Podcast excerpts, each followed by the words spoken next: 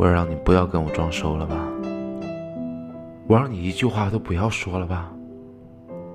我是要救活我妈妈，只有爸爸消失了，妈妈才能活。如果检察官没法把他送上法庭呢？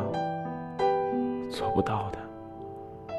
我爸是绝对走不到审判这一步的，因为没有受伤就是施暴罪，受了伤就是伤害罪。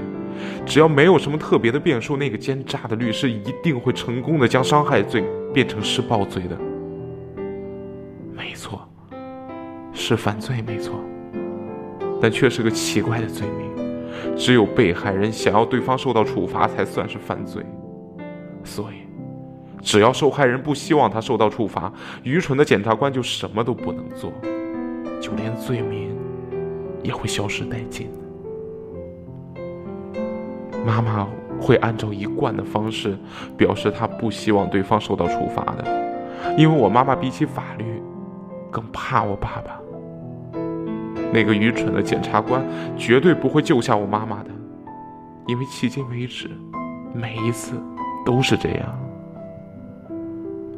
老话真是从来都没有错过，法律遥不可及，而拳头却总在。咫尺之间。